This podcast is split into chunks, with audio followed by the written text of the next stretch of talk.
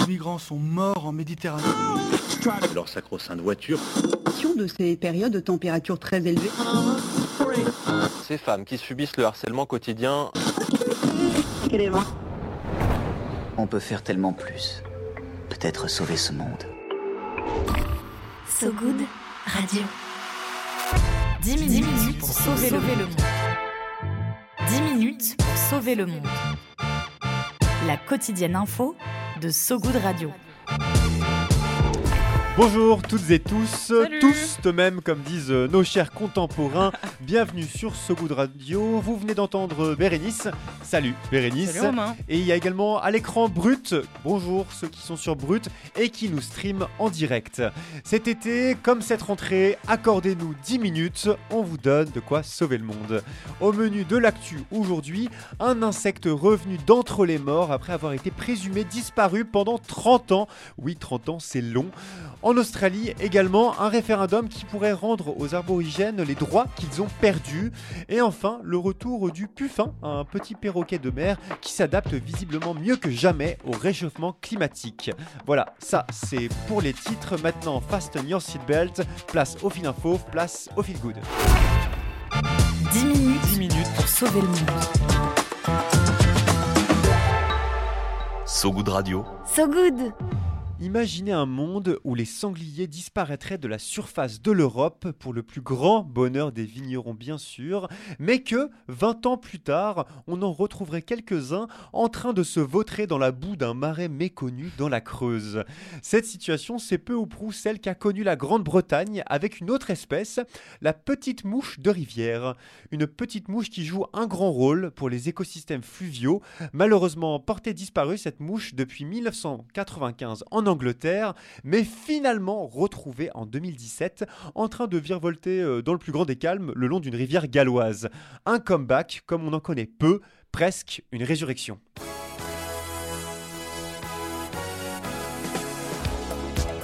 Et oui, mesdames, messieurs, le retour d'entre les morts de la mouche de rivière, aussi appelée la mouche de pierre car elle aime se poser sur des cailloux au bord de l'eau. Depuis 2017, cette petite mouche bénéficie d'un retour en grâce. Des scientifiques du Chester Zoo, à côté de Liverpool, en ont capturé une trentaine selon la BBC afin de les élever en captivité dans des aquariums à haute humidité. Objectif épaissir leur rang et les sortir du stade d'extinction. Mais oui, mais en même temps, on pourrait se dire pourquoi diable tant de boulot pour un petit insecte de la taille d'un demi-dé à coudre? Eh bah, parce que la petite mouche de pierre, au-delà de son droit à vivre quand même, a en outre un rôle écosystémique majeur dans les cours d'eau. Elle indique la santé des rivières et de leurs habitants, genre les saumons, les loutres, les martins pêcheurs. La mission de sauvetage était donc urgente, note le Guardian, d'autant que selon Claire Dinham, partenaire du projet, ces mouches, tiens-toi bien, étaient présentes à l'époque où les dinosaures trottinaient encore. Une espèce ancestrale donc, à qui on doit le respect. Respect rendu puisque le projet d'élevage est un succès. Seul bémol, la réintroduction devra attendre la dépollution des rivières galloises, responsable de la disparition de notre ami à antenne. Et ouais, en attendant le nettoyage, hein, les scientifiques, eux, eh ben, ils se marrent. Ils ont découvert que les mouches de pierre adultes émettaient un son de tambour et dansouillaient même pour attirer leurs partenaires.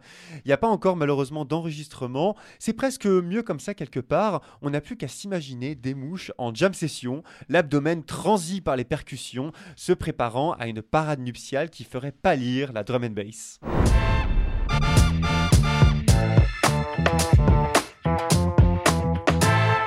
Allez, on quitte euh, le monde des mouches en chaleur pour un sujet euh, autrement plus solennel, les droits des aborigènes australiens.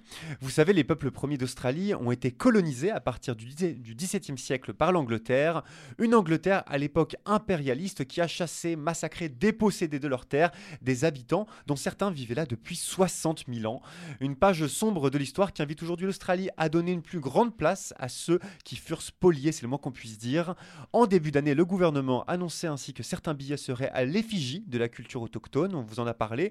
Aujourd'hui, c'est carrément un référendum historique sur l'inscription de la Constitution australienne qui est à l'ordre du jour. Un référendum qui aura donc lieu le 14 octobre, soutenu par le Premier ministre australien Anthony Albanese. Et si le oui l'emporte, les aborigènes auront une voix au Parlement et devront donc être consultés par le gouvernement à propos des lois qui auraient un impact sur leur communauté. L'année dernière, plus de 60% des Australiens soutenaient la réforme, selon le spécialiste des sondages William Bow dans les échos. Si les sondages sont un peu plus mitigés cette année, le gouvernement reste optimiste, d'autant que la situation est urgente. Les aborigènes sont en moyenne plus pauvres, sous-éduqués, malades et emprisonnés que le reste de la population australienne. Une reconnaissance de leur citoyenneté dans la Constitution serait donc une première pierre pour réhabiliter ceux qui furent les premiers à fouler la terre d'Australie.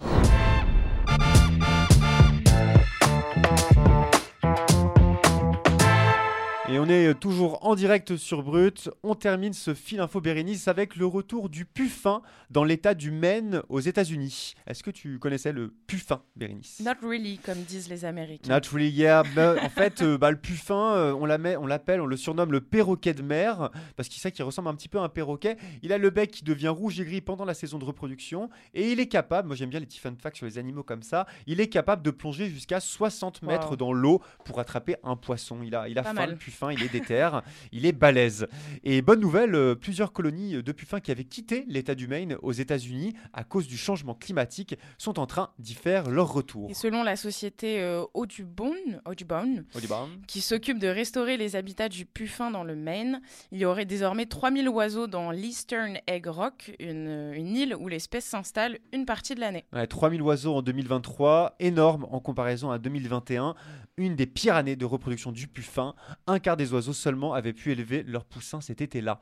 Une chute drastique liée à la pénurie de poissons, elle-même liée au réchauffement climatique des océans, mais pas de quoi effrayer visiblement le puffin, dont le retour en grâce prouve sa résilience et donne un peu d'espoir pour la suite.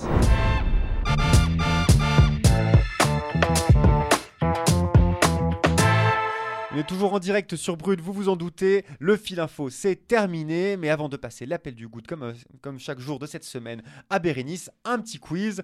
Vous le savez, je le répète depuis lundi, ce vendredi 15 septembre, à la friche Belle Domaine Marseille, se tient la première édition du So Good Festival. Il y aura des concerts, de la radio, deux grandes thématiques notamment, dont l'une sur l'océan et la préservation des écosystèmes marins. L'occasion d'en apprendre un peu plus sur le monde marin dans le journal 10 minutes pour sauver le monde. Aujourd'hui, encore une question pour nos oreilles. Qui diable émet ce son? Est-ce euh, un husky qui apprend à parler, un humain qui a bu un peu trop de chartreuse, ou un phoque qui fait des gargarismes? Horrible, hein. J'ai un bébé. c'est c'est hardcore un peu. hein. Un bébé qui s'étouffe. Ouais, c'est pas trop un bébé qui s'étouffe. C'est horrible. Alors est-ce que c'est un husky qui parle, un humain qui a un peu trop bu, ou euh, un phoque, Bah, à ton avis Je pense que le phoque euh, se, se démarque. Ouais. Ouais. Ouais, ouais, bah, bah, très bonne réponse, Bernice. C'est bel et bien un phoque qui est en train de faire des gargarismes et de causer un, à un humain, de ce que j'en ai compris. Parce que les phoques, ouais, ils sont connus pour avoir une voix un peu étouffée, presque un peu régurgitée. ouais, tout à fait. D'ailleurs, on parle de tout du phoque pour désigner l'infection de nos cordes vocales. hein. C'est pas, Oh. c'est pas, né- c'est pas anodin. Leur vocalisation, euh, un peu dégobillante, leur a d'ailleurs valu un championnat du monde dans le Pas-de-Calais, celui de la meilleure imitation du phoque. L'appel du Oui. coude. Allô L'appel du good. Allô, j'écoute. Allez, place aux choses sérieuses, place à ton appel du goût de Bérénice. À So Good Radio, on donne la parole à des personnes qui se battent pour un monde un peu moins pire, sans cap ni super pouvoir. Des gens qui nous parlent d'une asso, d'un projet ou d'un collectif qui essaye de faire la différence. Aujourd'hui, Alexandre Hooper nous présente l'application StudyTrax. Oui, bonjour, So Good Radio, c'est Alexandre Hooper, cofondateur de StudyTrax. Alors, StudyTrax, c'est une application qui permet d'apprendre en écoutant de la musique. C'est vrai qu'il est facile de retenir euh, les paroles de chansons, et donc on a appliqué ce principe à l'éducation. Donc, notre équipe de professeurs crée euh, des fiches, et nos artistes les mettent en chanson afin bah, d'aider les élèves euh, à apprendre. Donc, on, nous couvrons le programme officiel du CM1 euh, à la terminale avec environ 1800 morceaux. Et au fur et à mesure des années, notre collectif d'artistes a grandi. Donc on peut citer par exemple Fianso, Joe Star, Soprano, Angoon, Joy Jonathan et bien d'autres. Et donc les élèves téléchargent l'application et écoutent leur chanteur ou leur chanteuse préférée et révisent, révisent en même temps. Voilà, merci de m'avoir écouté. À très bientôt. Merci beaucoup Alexandre. Ça a l'air top. Hein. Ouais, c'est vraiment chouette. D'ailleurs, StudiTrax a aussi lancé les StudiTrax Awards, figure-toi, ah. des victoires de la musique pédagogique euh, qui se déroulent euh, en juin chaque année, avec plusieurs classes en compétition euh, qui viennent s'affronter en mhm. interprétant leurs chansons pédagogiques. Si jamais un prof nous écoute et veut y inscrire sa classe, je vous invite à aller sur studitrax.fr et remplir leur formulaire. Ouais, on vous mettra quand même toutes les infos nécessaires dans la description de l'épisode d'aujourd'hui. Viens voir un peu par ici. Le peigne. J'ai une bonne nouvelle pour toi. Hein? Dans le maillot. Le peigne dans le maillot. Et comme d'habitude, on continue ce journal en vous rêvant au bord de la piscine, le stress vous caressant la peau, la coiffure impeccable, avec ton peigne dans le maillot, Bérénice. Pour s'endormir un peu moins ballot, il y a le peigne dans le maillot, le moment de la quotidienne où on se donne des conseils qui font plaisir, des idées, des recommandations en tout genre. Et aujourd'hui, je voulais parler d'un docu d'Arte, encore une fois, je ah, sais. Toujours et encore. Désolée, je sais que c'est un peu lassant, euh, ma fan attitude. Mm-hmm. Bref, le docu sur lequel j'ai finalement jeté mon dévolu, c'est Casa Susana disponible sur arte.tv et leur chaîne YouTube. Et oui, tu m'en avais parlé, c'est que c'est un sujet passionnant. C'est mm. sorti en juin dernier et c'est réalisé par François Sébastien Lifshitz. Par le français Sébastien. Par le français Sébastien Lifshitz, Tout à fait. Et exactement, je suis bien renseigné, euh, Roman. Et ça raconte l'histoire d'une communauté de travestis installée dans l'État de New York dans les années 50. Pendant une heure et demie, on est captivé par le récit de quatre différents protagonistes. Il y a une bibliothécaire australienne, une sportive de haut niveau américaine, une femme qui témoigne de son arrivée enfant à la Casa Susana avec ses parents, et enfin le petit-fils de la propriétaire des lieux toutes et tous se sont rencontrés là-bas dans les années 60. Cette diversité des témoignages, elle apporte beaucoup de force au documentaire.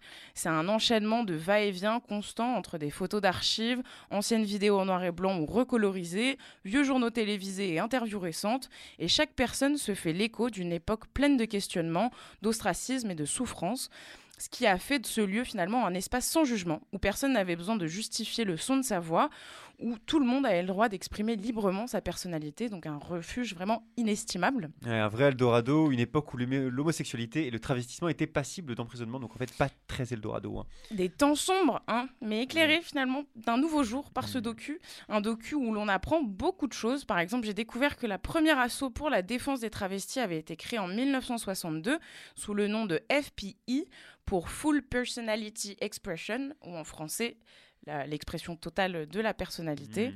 Un autre truc, comme euh, je t'en parlais ce matin, Romain, en conf direct, de rédaction, pardon.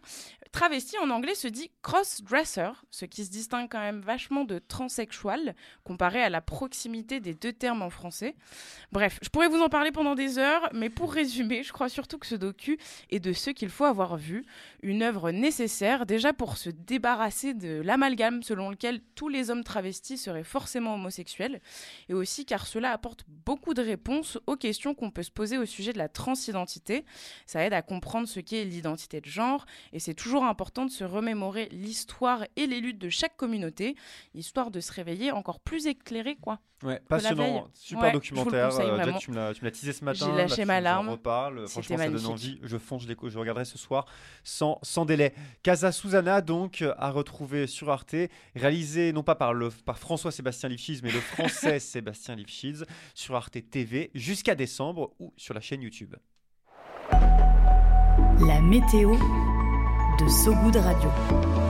La météo de Sogoud Radio. Une météo particulièrement courte aujourd'hui, le ciel est gris sur l'hexagone, le plus vieux cerf de France, Vincent, a été retrouvé mort dans une forêt du Jura. C'est la fin de cette édition. Merci à vous, mesdames, messieurs, qui nous écoutez en direct et aussi à vous qui nous écoutez bientôt dans le futur par la magie du podcast sur sogoodradio.fr et toutes les plateformes d'écoute. Si vous a plu, vous pouvez nous mettre une petite étoile, ça nous fera toujours plaisir. On se quitte comme toujours en musique avec un morceau, un morceau sorti en 2014. Tout de suite, Mars Balnéard du parisien Flavien Berger, le superbe Flavien Berger sur So Good Radio.